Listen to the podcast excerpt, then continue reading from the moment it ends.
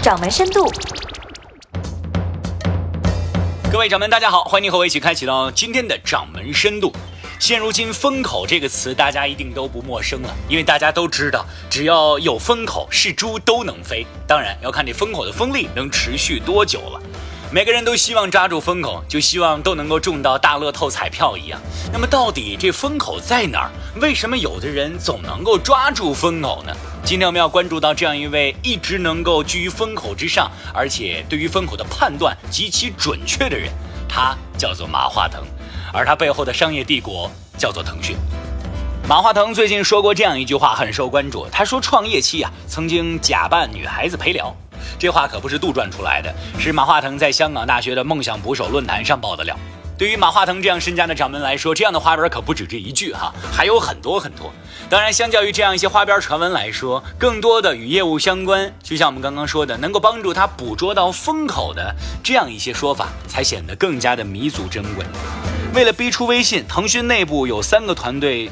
当时是同时在运作的，做微信是因为我们看到了一点点不同。我们当时很紧张，腾讯内部就有三个团队同时在做，都叫微信，谁赢了就上谁。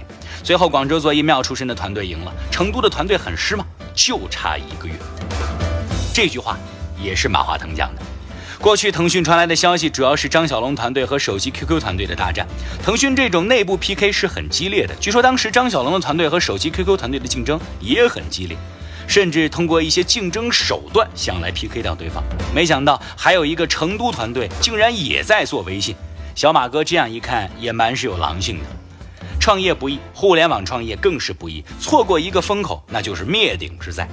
但是创业十六年了，马化腾几乎没有错过任何一个互联网的大的风口，这到底是为什么呢？有一个很关键的词叫做危机感。马化腾说：“三年前互联网在 PC 上面，最近三年完全颠覆，移动互联网才是真正的互联网。也有国内的公司在移动互联网转换的过程中跟不上，飞速的掉队，甚至强大如 Facebook 股票一度跌到七百亿，是因为大家担心它向移动端转变有问题。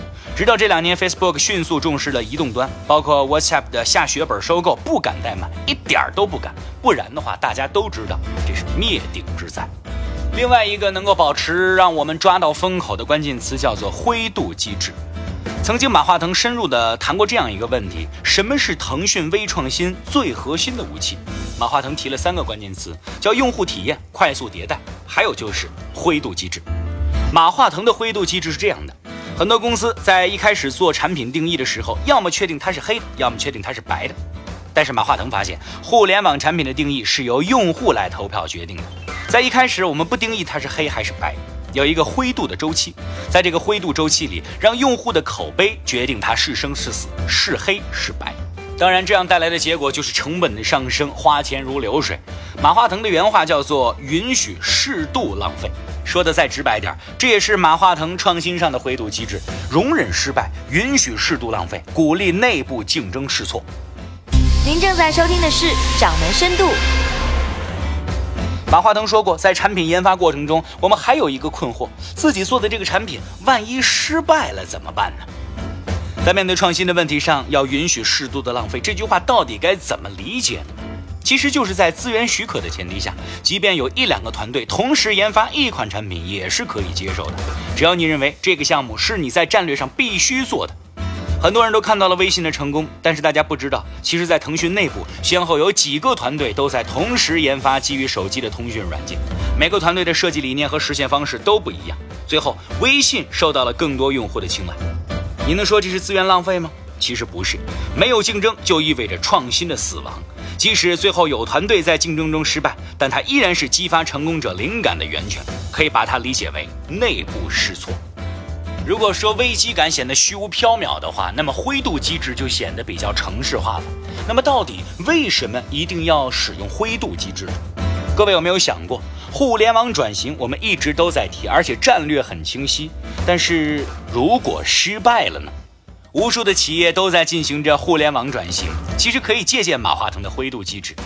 首先，一定要建立一个互联网的小分队，在产品组织结构上跟母公司有一定的切割，让这个小分队能够灰度成长，而不是一开始就定义它的黑白。其次，一定要有内部的 PK 机制。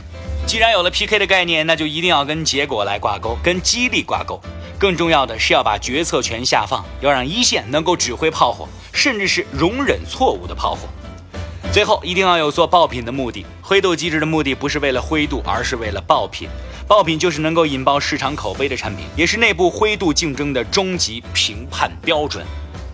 十六年的时间了，马化腾和他的腾讯一直站在风口之上，除了感慨的同时，更应该多一丝感叹。能够有这样的气魄，这样的胆识，允许灰度，允许危机感一直伴随，如此着实不易。我们常说转型不易，改革不易，需要魄力，需要勇气。各位掌门，你在转型创新上也敢灰度一把吗？